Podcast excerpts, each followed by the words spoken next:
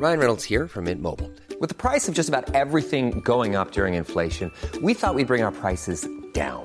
So to help us, we brought in a reverse auctioneer, which is apparently a thing.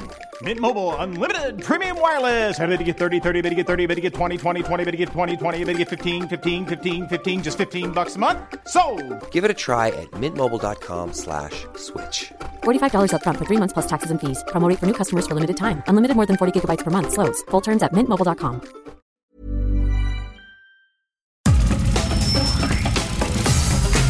Nada más por convivir. Política, cultura y ocio. Con Juan Ignacio Zavala y Julio Patán. Aquí iniciamos.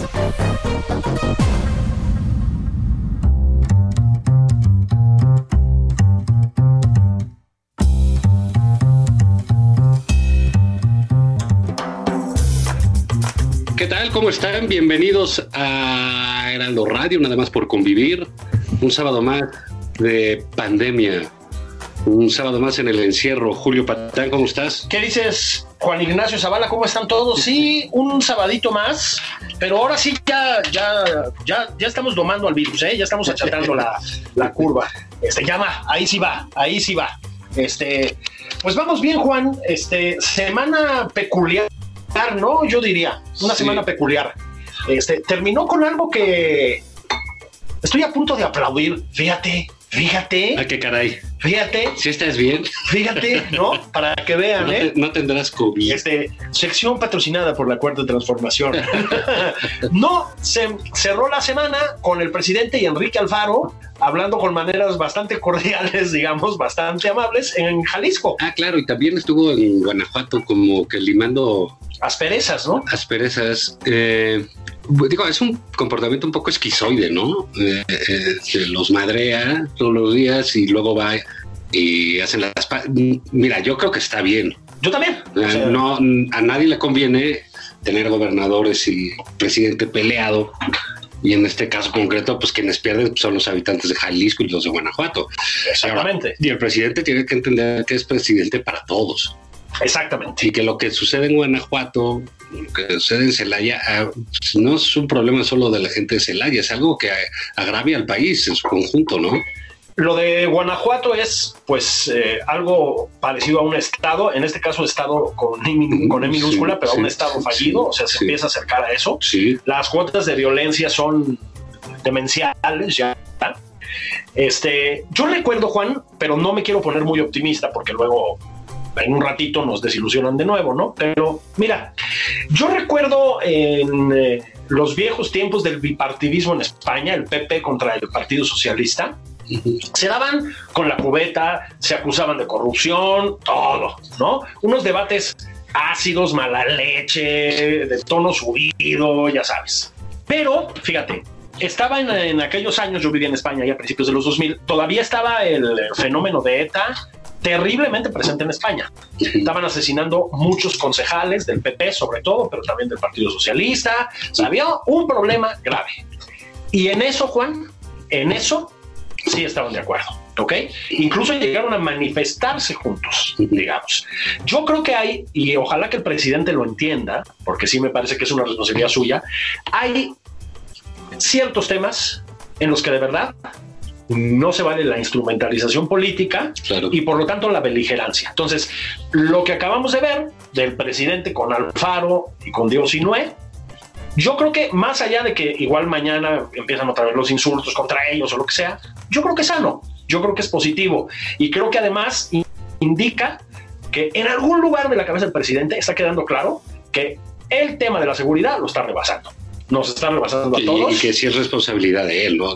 Claro, Esa no la puede dejar al garete de los, de los de gobernadores, los ¿no? gobernadores, ¿no? Claro, que tienen, eh, como lo dijeron, pues que tienen que trabajar ahí sí, juntitos, porque si no nos va a cargar el payaso, como les está cargando el payaso en Guanajuato. Sí, sí, sí, sí.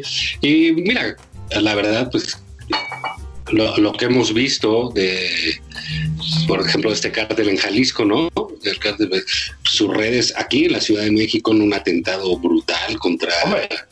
Harfush y, y ese tipo de, de relaciones tienen que, el presidente y los gobernadores se tienen que restablecer, o sea, porque es una pésima señal para el crimen organizado. Ellos lo van a tomar como, bueno, vamos a aprovechar este desorden y esta anarquía, ¿no? ¿no? Porque se van a culpar entre ellos y no va a ser nuestro asunto. Entonces sí, sí, hay que verlo como algo bueno eso, ¿no? Yo creo que sí. O sea, punto para el presidente y punto para los gobernadores también, ¿no? Sí, Este, sí, sí, sí. Y también que, eh, pues bueno, pues llegó Lozoya, ¿no? Y Hablando de cargar el payaso. de que se carga el payaso. Sí, caray. Llegó Lozoya, Llegó enfermito también, malito. de- malito. ¿Cómo se me están De su enfermando? salud, qué tan frágil él, ¿verdad? Sí, estos expriistas, Sí, una salud porque muy precaria, sí, mano. Sí, Yo con Peña lo veía como muy sanote. muy sano, bien Bien robusto. fortachón. Así sí. como propio quien hace golf, ¿no? Este, Comía bien. Comía bien, no se malpasaba, ¿no? vete a saber qué mala vida tuvo. Sí, Que regresó malito. pero les pasa mucho a los peristas de la época de Peña Nieto. Yo no sé qué pasó ahí con los campos de golf. No sé si Sí. estuvieron inhalando un insecticida que les pasó factura. No sé, pero todos se me ponen malos. Javidú, este, en fin, Si apenas llegan y no sé. pisan el suelo. O sea, a lo mejor son europeos, ¿no? Ah, es eso. Y les sienta mal aquí la, Ah. la revancha de Moctezuma. Claro, claro, es A eso. lo mejor comió un, un molito en el avión y pues llegó se sintió. Claro, dices, uy, qué nostalgia tengo de unos taquitos de, de, de, de gaoneras, güey. Y pum, Y caen todos, cabrón. ¿No? A lo mejor somatizó. Pero también la profesora Gordillo se me enfermó Se enfermó mucho. mucho. Sí, y luego ahora la veo muy repuesta. Es, Sí. es de celebración, ¿no? Sí, sí, sí. Pues no sé, igual les da una corriente de aire. Ah, es puede ser. Las corrientes del altiplano son súper peligrosas. No, pues llega Emilio Lozoya. Hay mucha expectativa sobre lo que va a revelar, incluso sobre las evidencias que podría proporcionar. No lo sé, no tengo idea, no sé qué acordaron. Este, además, es chistoso porque llega él y se empiezan a ir a estudiar a Londres las senadoras peristas, ¿verdad? Este, no lo sé, Juan, eh, pero sí es, digamos, uno de los emblemas de la pútrida corrupción del sexenio pasado, hay que decirlo, ¿no? Sí. Como sea, no sé qué acordó, no sé qué pactó, Sí. puede ser que no llegue a la cárcel siquiera o que pase un momento en la cárcel cuando lo merece, ¿no? Sin duda. El caso es que llegó aquí y ahí está retratada la corrupción del peñanietismo. Otra vez la van a instrumentalizar políticamente, sí, eso se hace. Yo de todas maneras digo, bien, Sí. Ahora, digamos, eh, eh, creo que ahí, digo, salvo que sea todo cierto, pero veo, yo, yo veo que el, pre- el presidente hace mal cuando él anuncia cosas así, pues cuando él imagínate. anuncia, eh, pues digamos, contenidos de expedientes judiciales, ¿no? Pero bueno, este, no solamente es un error táctico, sino también pues, es una falla para jurídica, ¿no? Porque viola el debido proceso, Imagínate. etcétera, lo que se puede hacer. Pero en fin, el presidente anuncia ahí viene y va a denunciar a muchos y, y va a ser manchadero. No lo sé, eh, digamos, fuera de ese primer anuncio inicial que pues, yo compré, que todos compramos, ¿no? De decir, bueno, pues sí. ¿Por qué? Porque sabemos que tenemos una clase política corrupta. Muy corrupta. No, y que el peñanietismo fue una, una fiesta de la corrupción este, terrible. Ese, ese sexenio y en él pues, estuvo, eh, estuvo metido pues la oposición, como sabemos, el Pacto por México, etcétera. Entonces, eh, si los videos, o sea, ya se generó la expectativa de que vamos a ver unos videos tipo Bejarano Exacto. metiendo billuyi en, Así la- es. en- en las bolsas mientras hay música, a, a bailarinas exóticas, porque ya salió que en esa casa había pues de todo un poco. Y nunca invitaron, Eh, los- sí, nada más entre ellos. Nada más eh, entre ellos. Es que ese es el problema. sí, y, pero si no se cumplen esas expectativas Claro. De ver a los políticos llevándose dinero a su casa, pues va a ser este complicado, ¿no? Que creerle a los hoy. Ahora, a mí sí me da gusto que bueno que este gobierno lo hace, pues traer a este cuate a rendir cuentas, ¿no? Y junto con él, César Duarte, ¿no? Este, que. Ese se va a tardar más. Ese se va a tardar más. A tardar pero más. bueno, ahí está ya también detenido. Otro raterazo. Sí. El, el otro día sacamos una nota en Fort TV. O sea, una cosa como compulsiva por coleccionar ranchos, ¿no? O sea, Sí, les gusta como tú- mucho. Tú, podrías coleccionar, o sea, cascos de americano, digamos, ellos ranchos, ¿no? Caballos. caballos. Cosa que de la gente que conocemos y haciéndolo de una manera totalmente derecha por sus raíces aristocráticas, etcétera, solo hace Juan el profesor y Solino Doval. Y Solino, el profesor, el, pro- el profesor Doval. ¿Cómo estamos, profesor Doval? Muy bien, Julio, muy bien, Juan. Buenos días a todos. ¿Qué tal están? ¿Nos oye eso o no? Los oigo Sí, perfectamente ya bien. veo. ¿Me oyen ustedes? Sí, Ah, perfecto, ya está. ¿Cómo están? bien, estábamos aquí eh, eh, platicando, bueno, de que ya, ya llegó eh, Lozoya. Soya. Ya, ya Emilio, Emilio Lozoya N. Sí, sí, sí, sí. Y, y bueno, pues va a ser una, según prometió el propio presidente, va a ser una bomba colosal en contra de la clase política que realizó muchas reformas con Peña Nieto y que llevaron a cabo el Pacto por México. Así es. y pues parece ser con la novedad de que se compraron votos en el legislativo. ¿Tú Sí. crees que eso haya podido pasar? ¿Tú cómo ves, profesor Doval? ¿Tú crees que se hayan vendido unos votos en el PAN y en el PRD? Eh, no, no creo que, que tan egregios legisladores que están al nivel de los mejores parlamentarios de las democracias más civilizadas hayan, eh, hayan caído en, en la, en la tentación del vil metal. Yo no lo creo en ningún sentido. Fíjate que, tal y como lo plantea el presidente, yo sí quiero ver los videos. Sí. Porque parece que van a ser dignos de Pornhub, ¿no? Sí. Bueno, a ver, no es, que, no es que tenga yo ganas de ver a gobernadores priistas. A David Pechina. sí, exactamente, Sí, ¿no? sí, bailando este, Pero a ver, yo- yo- de una mesa. Yo, yo coincido con Julio porque de verdad esto podría inscribirse como un capítulo de, de los relámpagos de agosto. O sea, ese es como parte, es una secuela de, de esta herencia revolucionaria, ¿no? De los caciques mexicanos repartiéndose el botín, cobijados por los ideales de la revolución, ¿no? Absolutamente.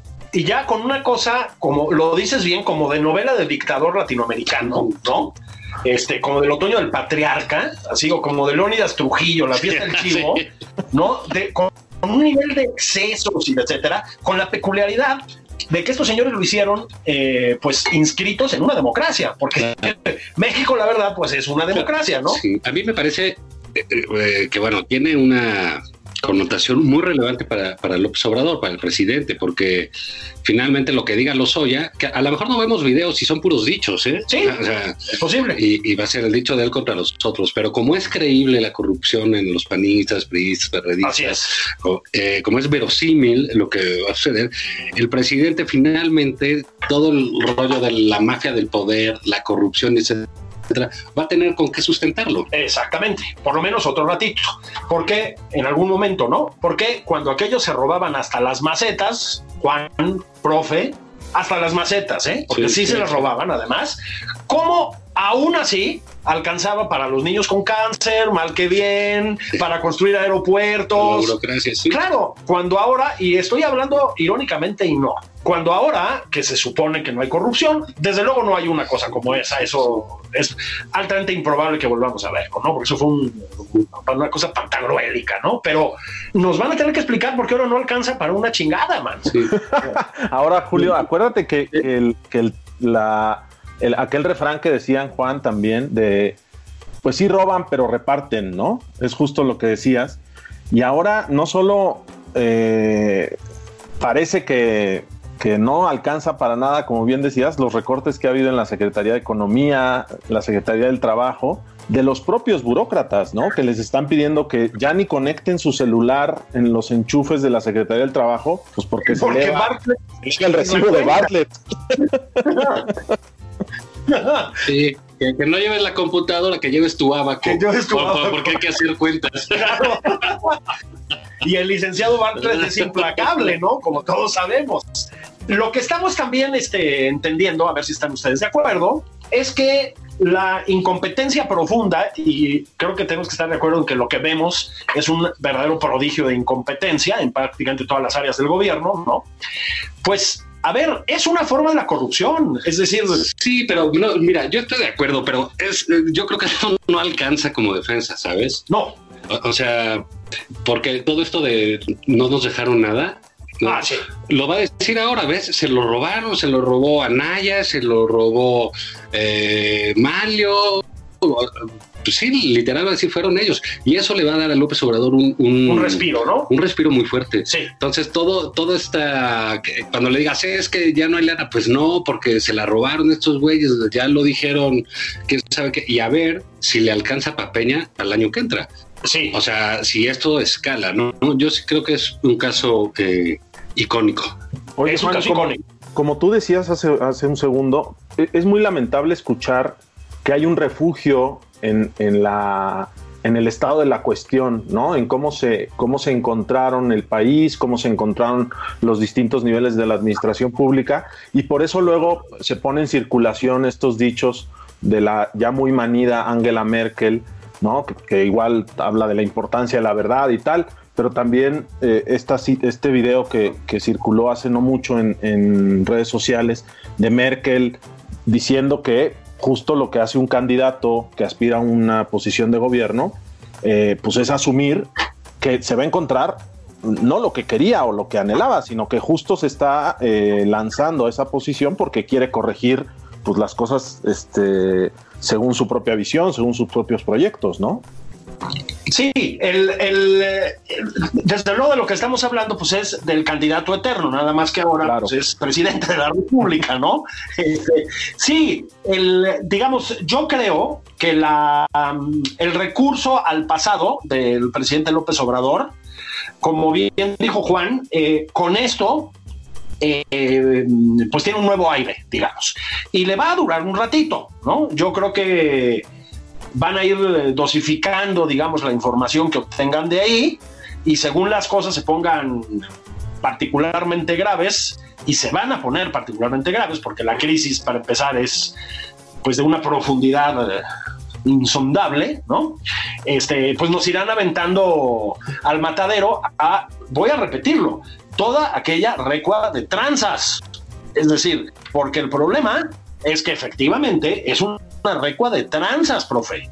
O sea, sí cuando se dice esto es una consecuencia, en gran medida al menos, del peñanietismo, pues sí, sí lo es. Y van a usar el recurso hasta que no puedan más. Claro. Yo creo que también va a ser limitado, es decir, faltan cuatro años de desastres de la cuarta transformación Sí. y ni siquiera la tranza del sexenio de Peña Nieto te da para sobrevivirla. Ahora, de aquí al año que viene, que vienen las elecciones, pues pueden sacar mucho provecho, ¿no? Sí, sí, sí, sí, porque es, digamos, eh, es muy probable que esto eh, documente el famoso PRIAN, este, por un lado, eh, por otro lado, la, el saqueo eh, eh, denunciado, Sí. por otro lado, eh, van a ser estampas de la pesadilla neoliberal, Exactamente. cómo se hacían las cosas, no porque creyeran en ellos, sino para robar, ¿no? E- Ese es el, el, el sustento de, de- El mensaje, de la reforma energética, Claro. ¿no? Dices, les dije que era mala, pues la hicieron porque la vendieron, la Claro. compraron, ¿no? Se, se- se- Se estaban robando la lana. se estaban robando la lana. El- eh, en este contexto, digamos que vamos a tener para hablar de esto harto, bueno. eh, hay un hay algo que a mí me llamó la atención. Me gustaría que platicáramos este, los tres de eso. Que hubo un desplegado Sí, que es como del neolítico esto. Eh, Sí, no, no, o sea, hay gente que ya está desplegada, es, una generación, aparte, Es eh, es un desplegado intelectuales. Déjame, de- de- hay muchos de ellos, yo los aprecio personalmente. sí, sí. Son amigos míos, eh, algunos de ellos, otros no, pero es gente que lleva haciendo lo mismo y diciendo lo mismo casi 40 años, ¿sabes?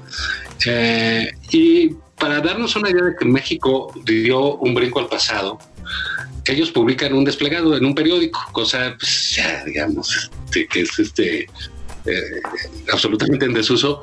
Y claro, el presidente les contesta con una carta. Sí, No, o sea, nada más les falta hacer señales de humo, una, una, una onda así, ¿no? sí. U- ¿Ustedes cómo vieron eso? Que- Porque vamos al contenido también un poco. Pero insisto, la forma es muy importante. Eh, La forma es muy no, importante. O sea, es, ese, los firmantes de ahí son una generación que tienen arriba de 60 años, el Exactamente. 95%. con alguna, exacto, con alguna excepción. ¿no? de 58. Sí. Sí, Jovencitos, sí. pero, pero bueno, ellos siempre han sido mayores que nosotros. Sí. Este, eh, y después hay una defensa quieren hacer una defensa de las instituciones, justo en el asunto de donde viene el Lozoya, donde viene este a comprobar este embate contra el neoliberalismo. Y dice, bueno, pues que hay que dar ese, hay que defender esas instituciones, hacerle que debe haber un bloque opositor. Eso es lo que dice.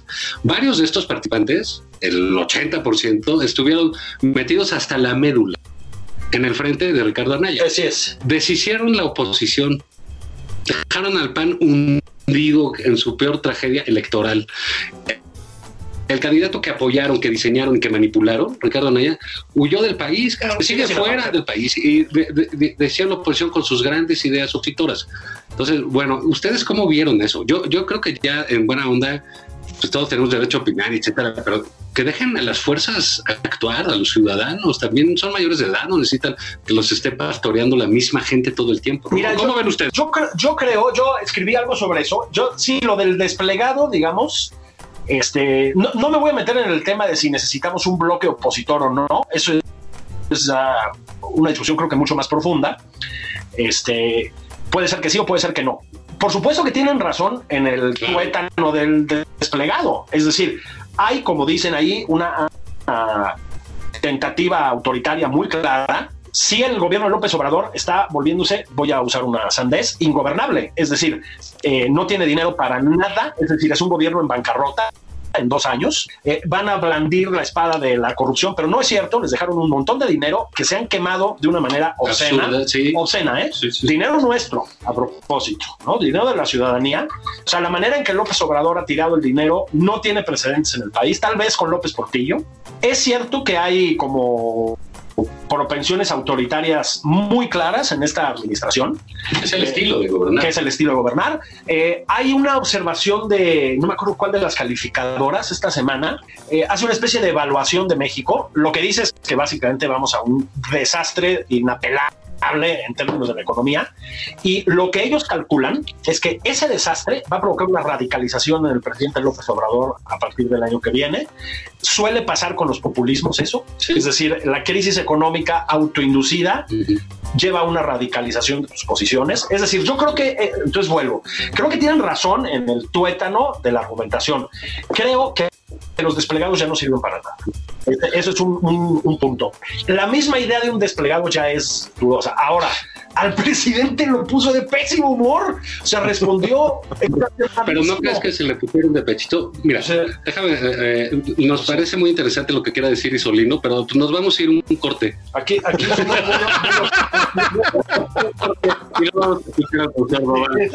Regresamos ahorita nada más por convivir, váyanse por la chela y regresen.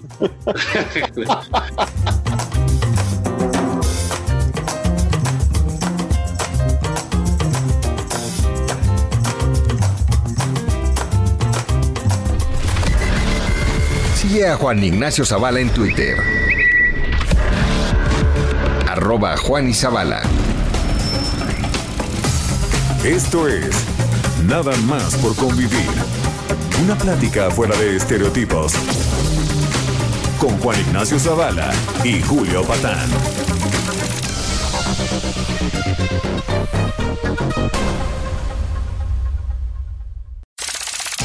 Estamos de regreso en Nada más por convivir. Aquí Juan Ignacio Zavala y Julio Patán. Sigue a Julio Patán en Twitter. Arroba Julio Patán 09.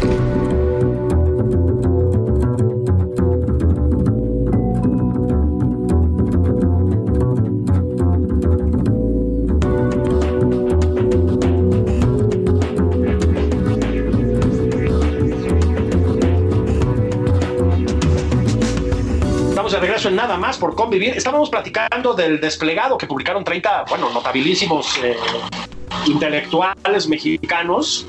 Esa es la cafetera que estamos este, utilizando para sobrevivir este sábado al mediodía.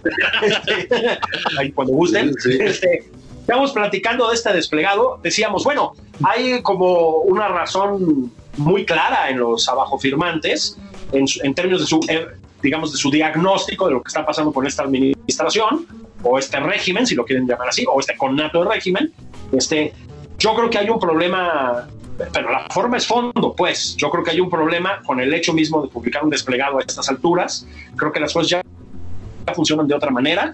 Este, para empezar por las redes sociales, etcétera, invita a otras formas de convocatoria. Pero íbamos a escuchar, nada más que no nos para la boca aquí, íbamos a escuchar a nuestro querido Isolino Doval, que iba a dar cátedra. ¿Tienes, 30 segundos, Isolino? yo creo que, yo creo que el, el destinatario merecía un, un, vehículo como el que como el que ocurrió, seguramente es una infeliz coincidencia. Yo estoy de acuerdo, parece, es tan, tan caduco como las esquelas, ¿no? Eh, que, coges el periódico y lo, lo, que haces es prender el boiler o envolver aguacates verdes. Pero me parece que justo es a la medida de lo anticuado, oxidado y, vetusto del, presidente. Y justo logró, me parece, su cometido, ¿no? Eh, lo que decía Julia hace rato, eh, eh, ¿cómo, se, ¿cómo le dedica tiempo en la conferencia de prensa en, Zapopan el, miércoles? Pone a leer al pobre de, de Jesús Ramírez otra vez. Afortunadamente no fue un poema en esta ocasión pone a leer el desplegado y luego él lee. Sí, caray. Señor presidente, de veras ya no le haga eso. Aprovechamos esta, esta atalaya, esta tribuna para solicitarle que ya, no se ponga. Todos somos Pero Jesús, Jesús, no tiene habilidades retóricas, o sea, no, no puede leer es, eh, nomás lo está exhibiendo, es como, como tanta gente que tiene que salir a dar su la cara por, por recortes presupuestales, que la verdad no tienen necesidad. Pero bueno, volviendo al asunto, creo que me parece que, que sí era, que el fondo es muy importante destacarlo, el fondo de esta de esta carta que, que, firman entre otros este Gabriel Said, el mismo Guillermo Sheridan, eh, Aguilar Camín, en fin, porque me parece que es, una llamada de atención, estamos hablando de eso y sí hay que ponerle un alto a esta sola voz del presidente, porque como bien decían hace rato, su autoritarismo va, va en aumento.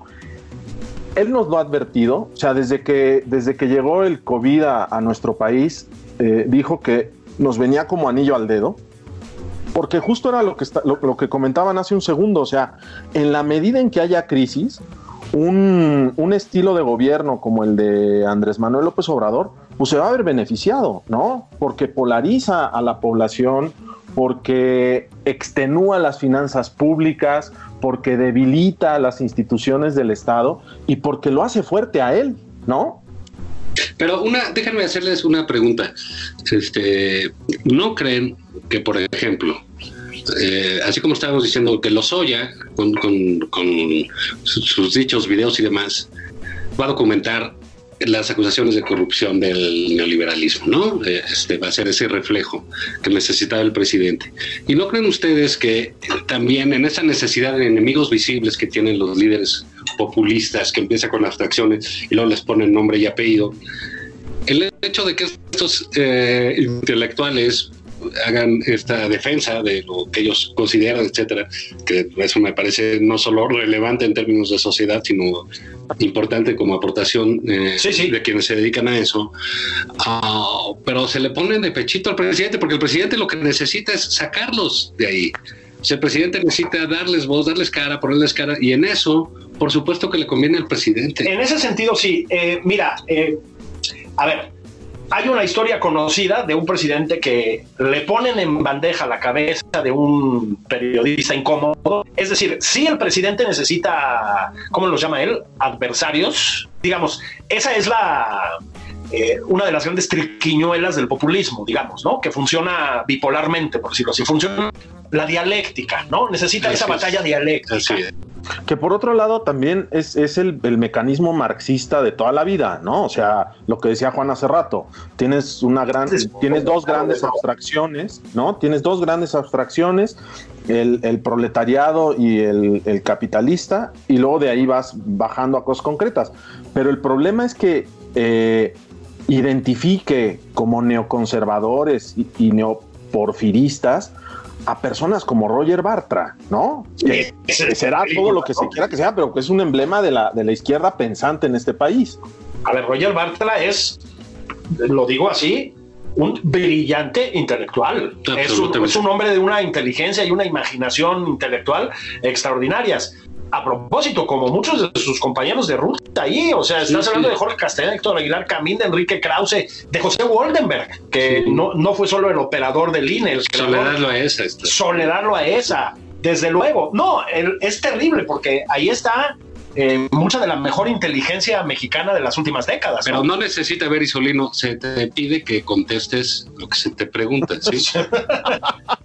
este, ¿No crees que esto, ah, digamos, le facilita las batallas al presidente? El presidente llevaba casi un mes buscando hablar de política, tratando de llevar la política a la discusión, a la mesa pública y nadie lo pelaba y salir de la pandemia y la crisis económica. Y llegan los Oya y luego llegan estos muchachos en medio de todo a decirle este populista antidemocrático. Pues bueno, me parece que eso a él le causa una enorme satisfacción. ¿Logró sacar la conversación de donde quería? Sí. Sí. Sí, porque a propósito, no hemos hablado nosotros tres hoy de la pandemia.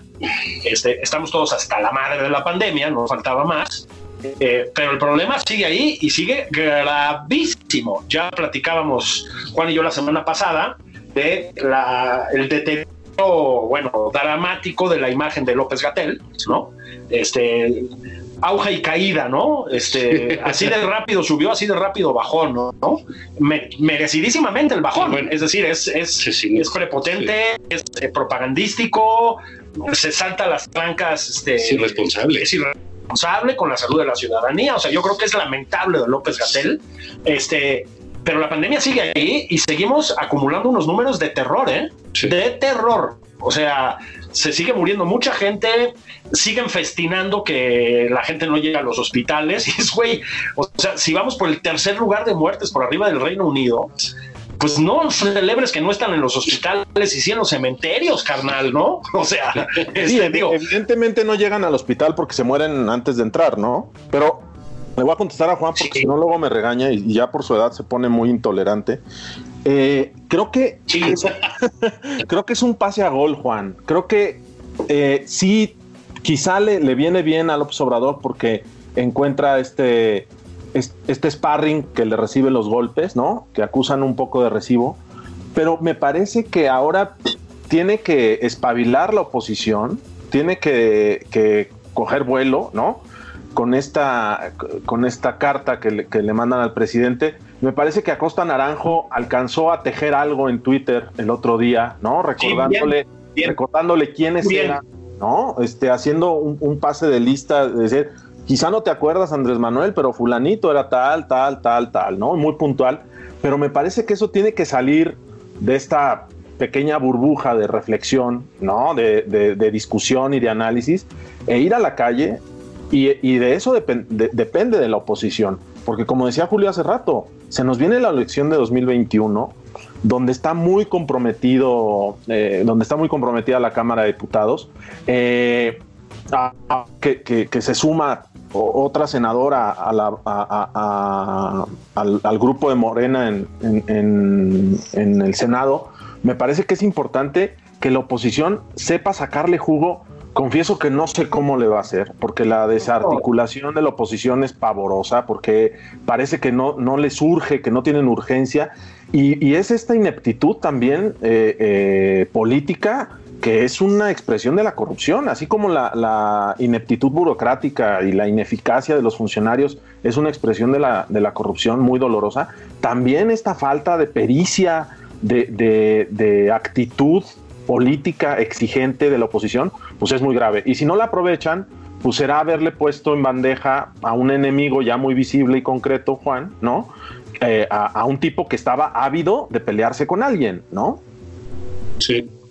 Y hay, hay eh, eh, digamos, ah, para dar otro pasito, eh, digamos, un poco en esa dirección, porque ah, cuando hablamos de generaciones, ¿no? Que aportan, también hubo, hay ahí una, también hubo otro desplegado en una revista estadounidense, Harper's, también de gente de una generación. Sí, sí. O sea, creo que solo hay uno de 50 años. Sí, la señora Rowling, por ejemplo, ¿no? Y un poco más. Sí, y Fukuyama también, Fukuyama muy viejito, ¿no?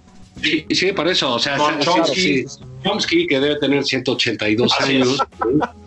Este, y, bueno, entonces publican en una revista pues su, su, desplegado, este, diciendo que no están satisfechos con lo que está pasando. Sí. Con eh, esta discusión pública que ciertamente se ha envenenado en todos lados. Así es. Eh, que ha facilitado la llegada de populismos de izquierda o de derecha en todos lados, que ha, eh, que digamos sí le ha dado crecimiento a un discurso público simple, torpe. Sí y faciloide. Violento. Eh, violento, etcétera. Pero entonces es, una queja también, eh, digamos, porque eh, se quejan de lo políticamente correcto y ellos llevan la corrección política pues varios años, ¿no? O sea, son ellos los que han aceptado que las universidades manejen textos alternativos por si no le gusta el alumno, cosas de esas, ¿no? Y hay, yo siento que hay un como lamento de de, que ya no son ellos los protagonistas, igual que aquí, del asunto público, de la cosa pública. ¿No, ven esa queja a ustedes? El desplegado de Harpers, algo que, que, reforzaría lo que dices de ese desplegado, es la mm, variedad de personajes que hay ahí. Porque mira, eh, los 30 intelectuales que firman aquí el desplegado el otro día son, digamos, eh, comparten ideas básicas, digamos. Son demócratas de orden liberal, ¿no? Sí. Más o menos entre la centroizquierda y la centroderecha, si quieres usar términos anteriores, pero más o menos. Pero aquí está un eh, demente protochavista como Chomsky, ¿no? y Fukuyama, Fukuyama. ¿no? Y luego un liberal como Fukuyama, que a mí me parece un extraordinario intelectual. La señora Rowling, sí, la de Harry Potter, que pues aparte de eso, de lo que le conocemos es comentarios de odio contra los transgénero y etcétera. Es decir, pero ya le empiezan a ver feo por eso. O sea, claro, claro. La corrección política abarca todo. Todo, todo. Ahora apuntan así, así como yo creo que el diagnóstico que hacen aquí los abajo firmantes es muy correcto. El que hacen aquellos también lo es. Es decir, si hay un problema que es, yo creo, esta censura progre, que es una, una, especie de neoestalinismo hipocritón, así como... Pintado de bueno, sí. ajá, un, poco, perdón, al estilo de democracia deliberada aquí en México. Entonces, esta, esta idea de usar términos como clasismo, racismo, no estoy diciendo que no apliquen muchas veces, pero los usan como una especie de cheque en blanco. Es decir, invalidan a cualquier adversario en la discusión, en el debate, con ese tipo de argumentos, ¿no? Y los llevan a una cosa, pues, talibana, talibana. Entonces hay un como buenismo radical, digamos, que en efecto yo creo que está infectando la academia, los medios, ciertos sectores de la política. Sí, la conversación pública. La conversación pública y que luego trae rebotes como Donald Trump, por ejemplo, ¿no? Porque... ¿Tú, ahí qué opinas, Isolino? Yo creo que, yo, yo creo que, dame 10.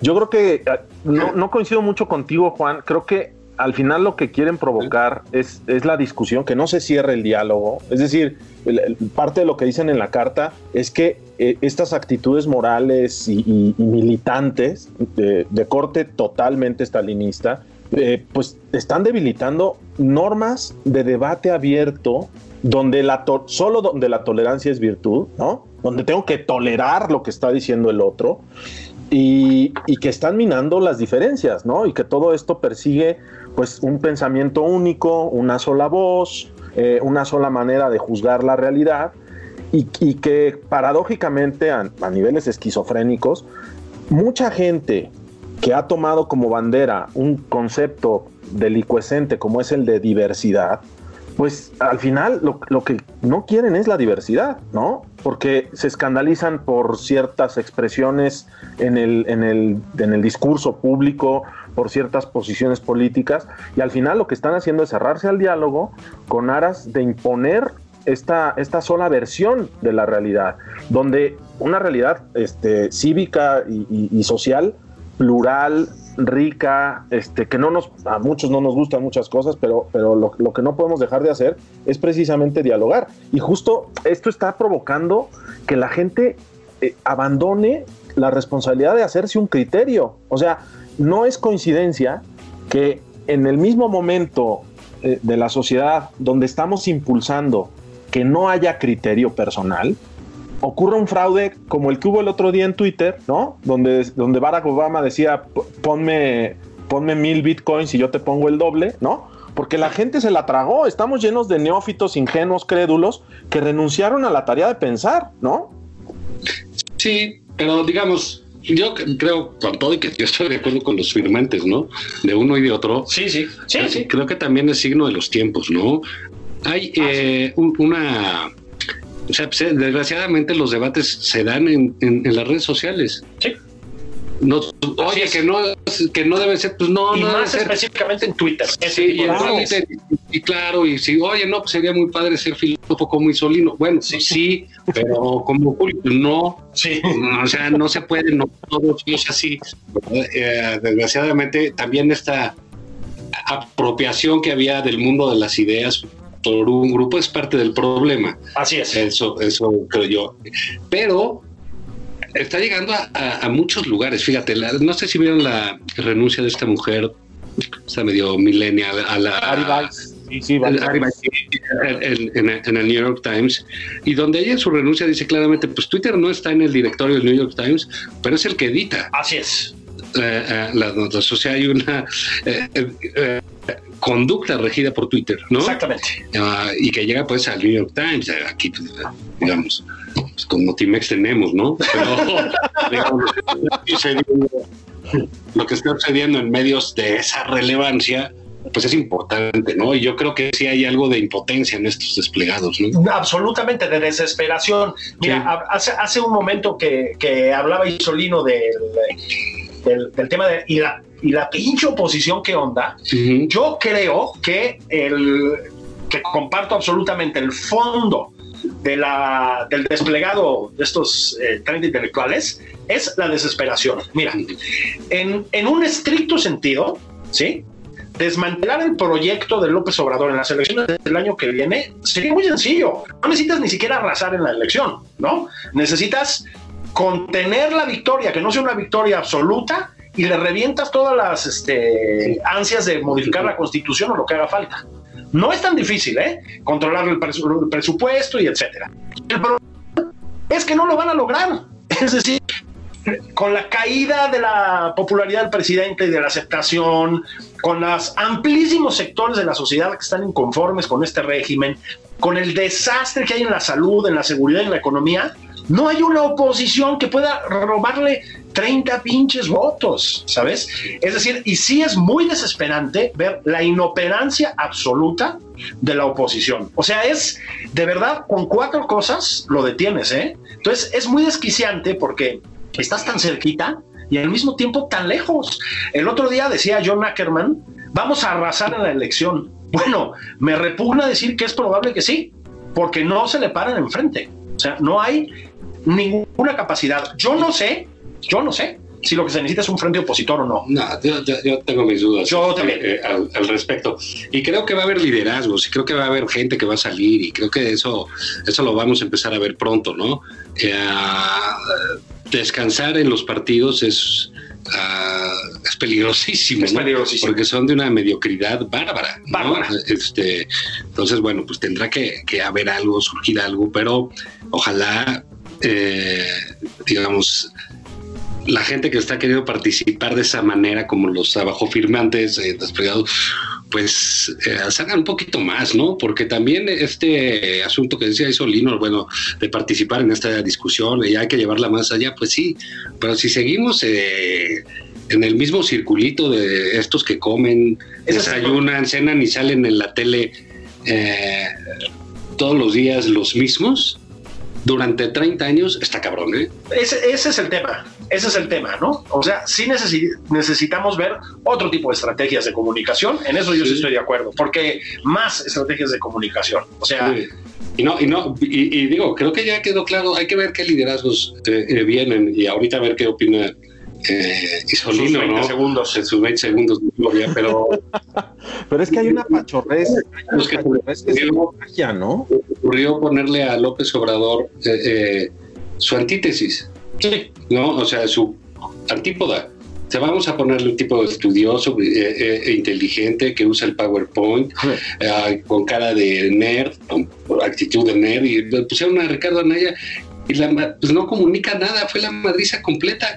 Creían que Anaya era un güey aspiracional y no lo aspiracional era acabar con esa clase política, ¿no? Sí. ¿Tú qué, qué, piensas, Isolino? En 15 segundos, por favor. Yo creo que el, la, la, pachorrez eh, propia de, de, un ciudadano menor de edad como, como nosotros en México, que estamos esperando que alguien venga y nos resuelva nuestros problemas, es lo más peligroso, porque al final eh, estamos esperando que alguien resuelva la bronca, ¿no? Y por eso también la oposición es como, a, la misma medida del gobierno, porque nadie se involucra y los que se involucran, pues solo jalan agua para su molino, solo están viendo intereses particulares y están dejando que las cosas sigan funcionando para que no les estorben, ¿no? Entonces, hace falta muchísima presión de los ciudadanos para presionar cada uno a, los, a, los intereses políticos que, mejor le convengan. Y en eso sí hay que reconocer el, gran logro de, Morena, ¿no? Que logra espabilar a sus votantes, que logra activarlos, que logra convocar. Y ahí la, oposición tiene que, echar toda la carne al asador porque este, se nos está viniendo el tiempo encima. Eh, ahora que Julio hablaba de reformas constitucionales, de verdad es para no dormir. O sea, lo que se nos viene es muy grave. Y no creo que ahorita haya, sobre todo con la llegada de Emilio Lozoya N, eh, unos resortes en la oposición para exponerse, para sacar el pecho, para decir, a ver, esto tal, tal, tal, porque también están viendo este, qué les queda en el armario, ¿no? Para, para proteger otra vez sus propios intereses. Entonces, nos hace falta muchísima, muchísima madurez eh, cívica del lado de la ciudadanía.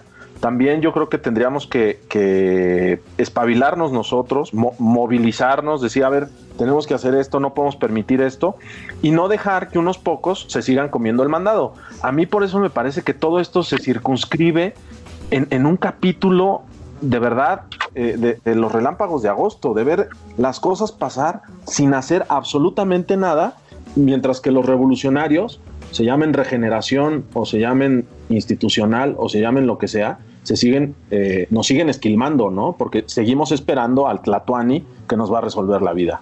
Ay, bueno, pues el mundo está jodido. Ya que sepan que este país se acabó. Disfruten su fin de semana. Vámonos, Gracias, gracias. Abrazos.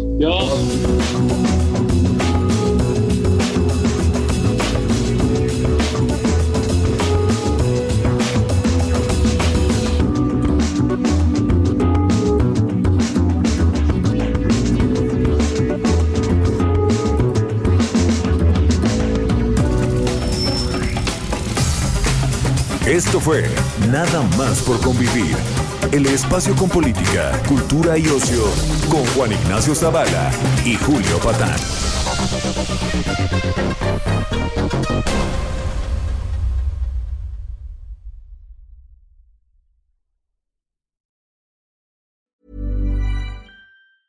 Hey, it's Paige DeSorbo from Giggly Squad. High quality fashion without the price tag. Say hello to Quince.